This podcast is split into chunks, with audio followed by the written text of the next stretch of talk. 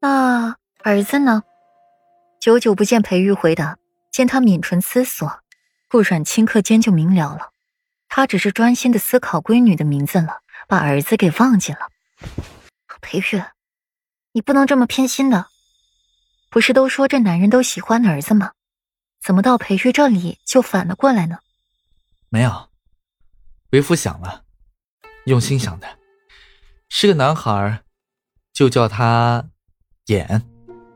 顾阮沉默下来，想起了前朝时期的一位大将军景衍，取名也是出自这句话。前朝的这位景将军，做事认真、隐忍、霸气、正直无私，重情重义，知恩必报，坚持原则，至忠至孝。宁折不弯，以天下大事为己任。忽然又想起了裴玉的父亲是东巡的战神，作为战神之子，最尊敬、关注的便是像景将军这样的人了。自然而然的，也希望自己的儿子也如此了。夫君认真想了，便都是好名字。裴玉的文采斐然，他随意想的名字都是顶好听的，更别提。现在是认真想的了，自然。婉儿，爹爹给你取的名字，喜欢吗？裴玉得意扬唇，给闺女取好了名字之后，就不再叫女儿了，直接喊名字了。这让顾软感到压力山大。这生的要不是闺女，那怎么办呢？裴玉不会让他当场给他变一个闺女出来吧？这让他怎么变呢？裴玉摸摸顾软的肚子，眉宇间尽是温柔。夫君，别期待这么大了，万一不是闺女，你岂不是很大失望？不软扯了扯裴玉的袖子，让他认清楚现实一些。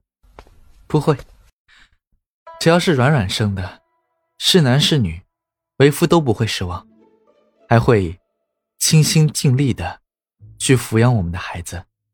读书识字，把他培养长大。男子顶天立地，女子温婉娴雅。裴玉抱紧了顾软，抱紧了怀中这个为他生儿育女的女人，温言声声。顾软眉眼含笑，小手轻轻的摸着肚子。夫君，先说好了，为妻可是还没做好一个当娘亲的准备的。所以你要先为妻一步，做好一个当爹爹的准备。夫君遵命。护好你们。孕妇总是嗜睡的，这会儿天才刚刚黑下，顾软便困意来袭了。裴玉也只扶着她慢慢躺下，自己也脱了衣服，拥着顾软休息，小心的抱着她，生怕把她给磕了碰了。翌日，裴玉回王府后。便直接朝着七云轩便去了。刚进院子，就看到了顾阮坐在秋千上快乐的荡秋千，尤其是那双小腿，还极不安分的在空中晃呀晃的，简直把裴玉的心晃的都要给跳出来了。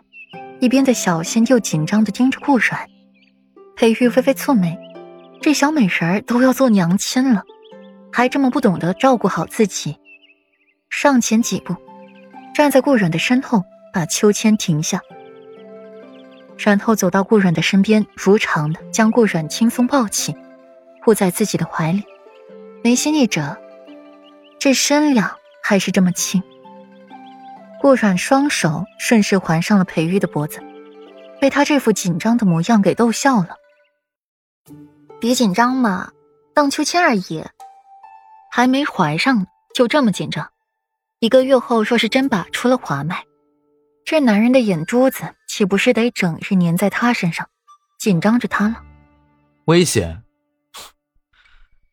以后若想荡秋千，和为夫说一声便是，为夫亲自为你推秋千。裴玉的嗓音虽淡漠，却也难掩关怀。荡秋千这要一个用力过猛的，把自己荡出去了，可怎么好？那多麻烦呀！什么事都指望你了。那我还做什么？顾阮眉心一折，她不是一个爱缠人的女人。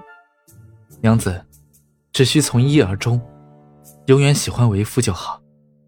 其余的不用管，不用想，一辈子乖乖的待在他身边。你不用这么小心翼翼的，我真的没事。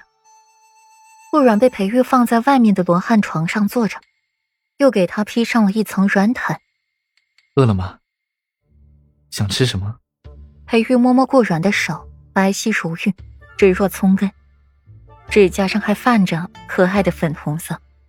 唯一的不好就是指甲太长了，需要剪一下。